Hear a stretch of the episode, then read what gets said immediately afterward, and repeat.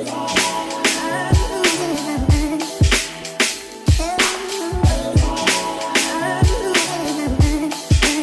bienvenue sur le KSU Show. Aujourd'hui, on va continuer à parler de nutrition à la demande populaire. On va continuer sur ce thème-là. Par la suite, je vais essayer de vous ramener des experts afin que vous puissiez avoir l'avis de chaque expert sur chaque sujet.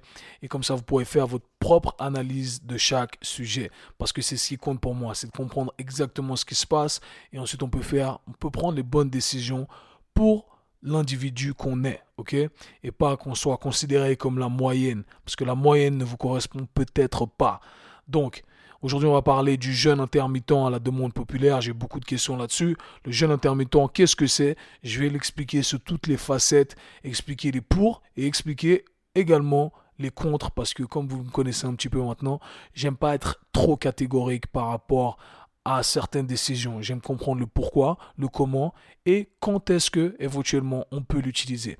On va parler ensuite pour ceux qui font de la musculation de la fenêtre anabolique. En gros, euh, ce que je vais aborder, c'est de savoir s'il faut vraiment prendre son shaker de protéines directement après l'entraînement. Je sais, certains de vous, vous avez le truc déjà prêt dans votre sac. Est-ce qu'il faut vraiment courir, se dépêcher de prendre son shaker de prod directement après l'entraînement? Voilà, je vais tout vous expliquer. Let's get it. Le jeûne intermittent, qu'est-ce que c'est? Le jeûne intermittent, ça consiste à jeûner quotidiennement pendant une période donnée, puis consommer tout son apport calorique sur une fenêtre de temps plus courte. Donc, en gros, on jeûne pendant une période et on s'alimente pendant une autre période. En général, on le fait sur une fenêtre qui est de 16h à 8h. D'autres le font sur 18h à 6h, d'autres sur 20h à 4h. Mais plus communément, c'est le 16h, 18h qui est utilisé. Donc, en gros, je mange mon dernier repas à 20h le soir et j'aurai uniquement mon prochain repas le lendemain à midi. Ça fait 16 heures de jeûne et je m'alimente ensuite jusqu'à 20h et ainsi de suite. Donc le jeûne intermittent c'est devenu super populaire ces derniers temps parce que des gens ont perdu énormément de poids en faisant ce jeûne intermittent et c'est devenu un peu la recette magique que tout le monde veut utiliser. Mais ce que je vais vous dire c'est pas fancy et malheureusement le jeûne intermittent, il n'y a rien de magique derrière. Pour ceux qui n'ont pas écouté mon dernier podcast sur la perte de poids et les mythes des régimes miracles, je vous invite à l'écouter pour comprendre un peu comment ça fonctionne.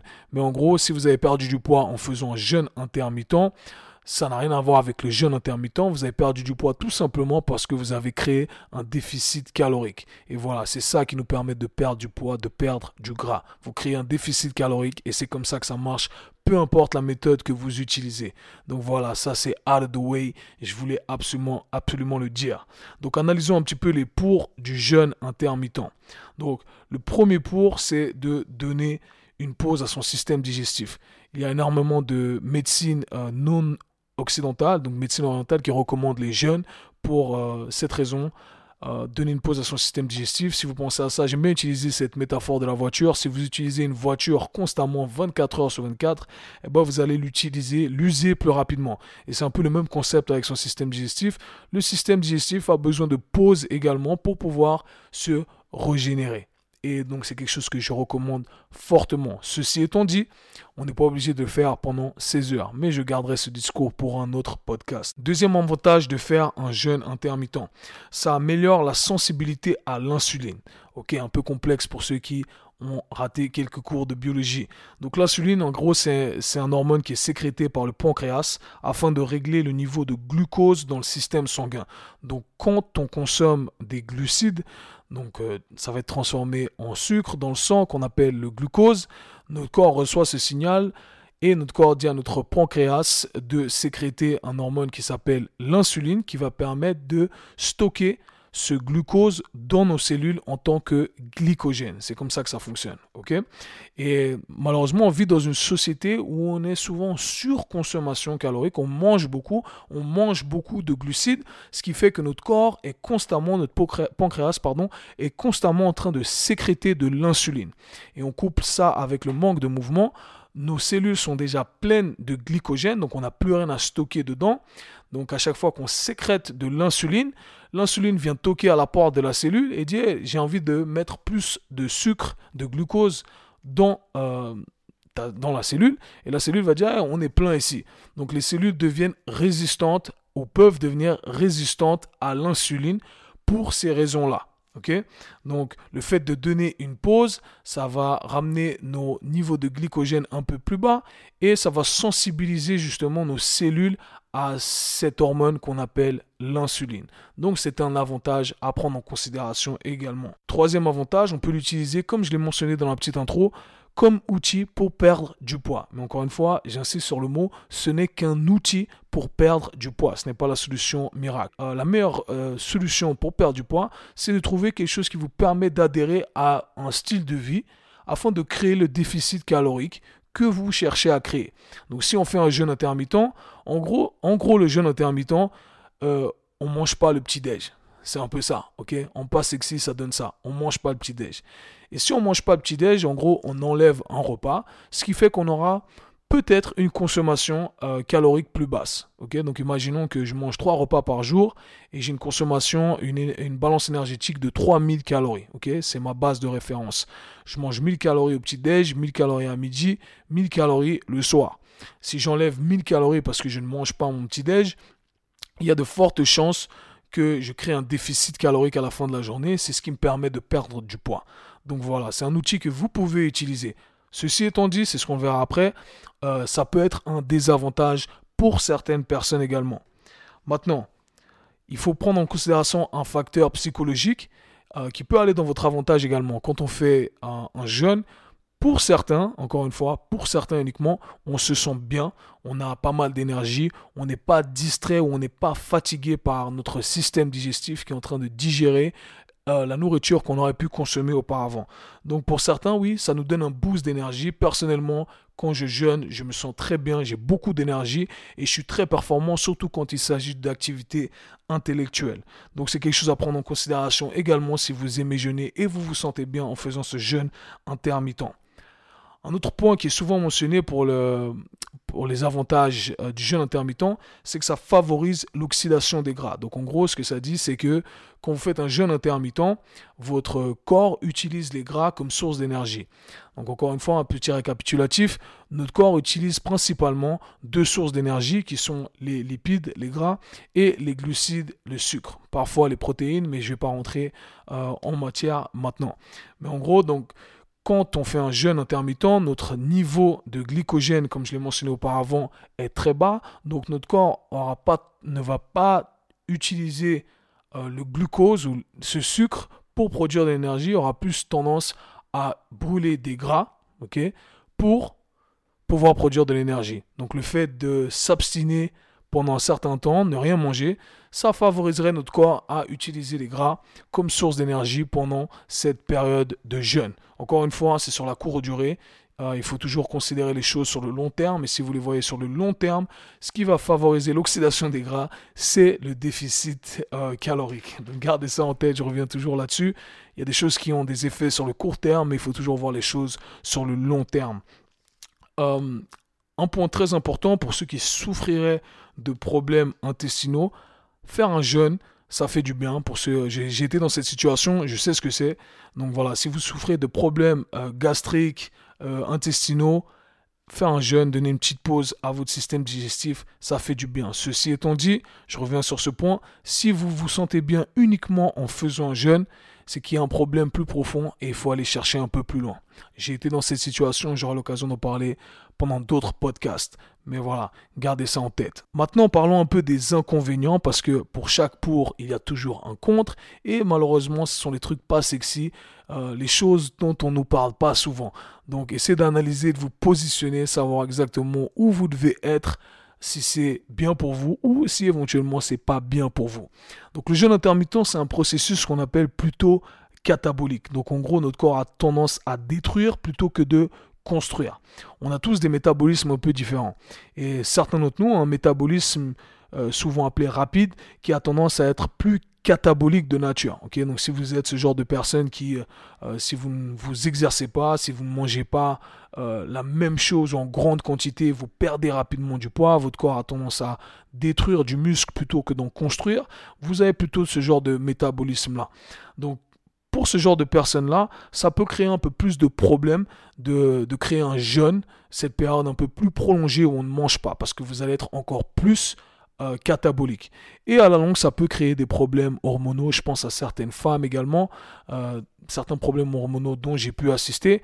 Donc voilà, pour si vous êtes ce genre de personne-là, je ne vous invite pas à faire un jeûne de longue durée de manière régulière. Un deuxième point important que j'aimerais mentionner en tant qu'inconvénient du jeûne intermittent, euh, c'est l'aspect psychologique que j'ai mentionné auparavant. pour certains, c'est un plus, pour d'autres, c'est un contre. Pour certains, on aura tendance justement à exagérer sur les repas parce qu'on va créer une certaine frustration. Le fait de ne pas manger notre petit déjeuner, pour certains d'entre nous, peut-être c'est très important d'avoir euh, ce petit déjeuner. Si vous ne le mangez pas, vous allez accumuler une frustration et vous allez surconsommer sur les prochains repas. Donc imaginons l'exemple des 3000 calories que j'ai mentionné auparavant. 3000 calories, c'est ma base de référence. Je mange 3000 calories, je saute mon petit déj. Donc là, je vais peut-être rentrer mes 3000 calories sur les deux repas restants avec un snack ou éventuellement je vais avoir tendance à exagérer parce que j'aurai tellement faim et je vais surconsommer 3500 calories, 4000 calories, etc. etc. Et au final, c'est euh, plus à mon détriment. J'ai créé plus de dommages que de progrès. Donc pour certaines personnes, encore une fois, s'il faut analyser l'aspect psychologique également. Un point qui est très important pour moi, pour le jeûne intermittent, et c'est pour ça que je ne recommande pas forcément quotidiennement, c'est que euh, quand on consomme des aliments, on a des nutriments qui vont avec. Et c'est très important d'avoir une source variée de nutriments. On a besoin d'avoir tous les minéraux nécessaires et toutes les vitamines nécessaires afin que notre corps fonctionne de la manière la plus optimale. Et malheureusement, ça devient très compliqué si on saute un repas d'avoir cet apport-là sur deux repas éventuellement. Donc voilà, c'est pour ça que c'est très important de pouvoir répartir euh, tout cet apport nutritif sur plusieurs repas dans la journée. Donc voilà, très important, si vous voulez avoir tous vos micronutriments, il faut avoir plusieurs repas dans la journée. Ou du moins, il faut essayer. Après, ce n'est pas obligé d'avoir des gros repas, mais c'est quelque chose à prendre en considération. Donc voilà, vous avez les pour, vous avez les contre, à vous de vous positionner. Ok, parlons un peu musculation maintenant pour tous ceux qui font des entraînements de résistance ou de type anaérobique. C'est un sujet très intéressant pour nous. Je me suis penché là-dessus il y a quelques années. J'ai lu pas mal de recherches. J'ai assisté à des conférences encore récemment. Et c'est toujours un sujet sur lequel il y a débat. Euh, il y a toujours des pour, il y a toujours des contre, il y en a qui disent quelque chose, il y en a qui disent autre chose.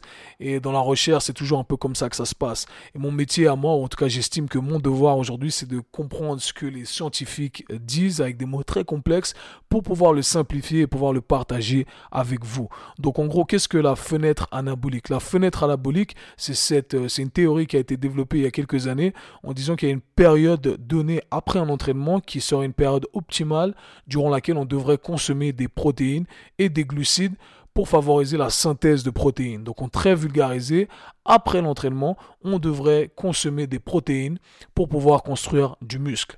Et j'imagine que c'est pour ça que toutes les sociétés qui ont des, euh, sociétés de compléments alimentaires qui vendent des protéines euh, recommandent cet apport de protéines 30 minutes après l'entraînement. Et je sais que toi qui écoutes, moi j'ai été victime de ça également. On va à la salle avec notre shaker déjà prêt, notre protéine en poudre, et on la consomme directement après l'entraînement parce que, hey, guess what, si tu le fais pas directement après, eh ben ça marche pas, tu construis pas de muscle. C'est un peu ça la légende. Donc voilà, je vais un peu euh, analyser dire ce qui a été dit dans la recherche et je vais essayer d'attacher une ou deux recherches qui me semblent être euh, les plus euh, informatives par rapport à ce sujet. Comme ça, vous pourrez les lire si vous euh, réussissez à lire l'onglet technique. Mais avant tout, commençons par quelques définitions afin qu'on soit sur la même longueur d'onde et qu'on comprenne un peu les mécanismes du corps humain. Parce que quand on comprend, on peut ensuite appliquer. C'est ma devise. Donc, quand on fait du sport, euh, on utilise euh, principalement, comme je l'ai dit auparavant, soit des gras, soit euh, les glucides. Notre stock de glucides qui est stocké dans nos muscles, qu'on appelle les glycogènes. Quand on fait des entraînements de type anaérobique, qui est un système énergétique, on utilise plutôt ce stock de glycogène qu'on a dans nos muscles pour pouvoir produire de l'énergie. Ok? Donc, euh, moi, j'aime donner cette métaphore du ballon. Nos muscles sont un peu comme des ballons. Et dans nos ballons, au lieu d'avoir de l'air, on a du glycogène. Et à chaque fois qu'on fait de l'effort, on presse sur ces ballons. Et on utilise donc cet air, euh, ce glycogène, pour pouvoir produire de l'énergie. Donc parlons de glucides avant de parler de protéines. Donc comme je l'ai mentionné, quand on utilise nos muscles, on va épuiser le stock de glycogène qu'on a dans nos muscles et le but ça va être de le remplir aussi rapidement que possible. Donc quand on fait de l'exercice, on active un transporteur qui s'appelle le GLUT4 qui va favoriser l'absorption de glucose pour être stocké ensuite en tant que glycogène dans nos muscles par cette hormone que j'ai mentionnée auparavant, l'insuline. Ok, après l'entraînement, des, études ont démontré qu'on a donc cette amélioration, cette facilitation de la synthèse de glycogène. Selon les études, cette fenêtre durait jusqu'à deux heures après l'entraînement. Donc qu'est-ce que ça veut dire Encore une fois, en plus vulgarisé, après l'entraînement, on est plus apte à consommer euh, des glucides à cause de toutes ces réactions chimiques qui se passent dans notre corps. Donc on peut consommer des glucides dans le but de recharger nos muscles jusqu'à deux heures après l'entraînement. C'est donc la fenêtre optimale en ce qui concerne les glucides. Revenons un peu sur les protéines et essayons de comprendre un peu cette fenêtre anabolique autour des protéines. Donc en gros, quand on fait du sport, on crée des dommages sur nos tissus musculaires et au bout d'un moment, on devient ce qu'on appelle euh, catabolique, selon la théorie. Et donc, cette théorie autour euh, de la fenêtre anabolique dit qu'on doit consommer des protéines après l'entraînement pour augmenter l'insuline qui est telle anabolique, donc qui permet de construire, pour arrêter le processus de protéolyse. Le protéolyse, c'est un processus par lequel on va commencer à fragmenter euh, la protéine. On va utiliser en gros nos acides aminés pour produire de l'énergie. Donc on va détruire du muscle pour produire de l'énergie. Et nous, c'est contraire à ce qu'on veut parce qu'on veut construire euh, du muscle. Malheureusement, des études ont montré qu'après euh, ingestion de, protéines et de carbohydrates, la concentration d'insuline fait son pic uniquement 40 minutes après la consommation. Ce qui veut dire que même en consommant directement après l'entraînement, on a l'effet de cette consommation que 40 minutes après. Donc, ça, ça va à l'encontre de cette théorie qui dirait qu'on devrait consommer notre shaker directement après l'entraînement. En contrepartie, ça pourrait dire que la consommation de protéines et de glucides avant l'entraînement serait peut-être plus importante que la consommation directement après l'entraînement. Euh, il y a plusieurs études qui ont été faites. Euh, Alan Aragon et Brad Schofield sont des gens que je suis particulièrement et qui ont démontré qu'après tout, ce qui compte pour l'apport en protéines, c'est l'apport journalier. Il n'y a donc pas vraiment d'importance quand il s'agit du timing par rapport à la consommation de protéines. Encore une fois, il y a d'autres choses que je prends en considération. Moi, j'aime prendre en considération également euh, l'activité de notre système nerveux autonome. Quand on fait de l'exercice, on est sous un état de stress, donc notre corps, euh, les processus chimiques de notre corps réagissent différemment quand on est sous un état de stress. Et quand on est sous un état de stress, euh, le système digestif n'est pas apte à fonctionner de la manière la plus optimale. Et on sait que les protéines sont des molécules qui sont très difficile à digérer, très difficile à, à casser, à fragmenter pour notre corps.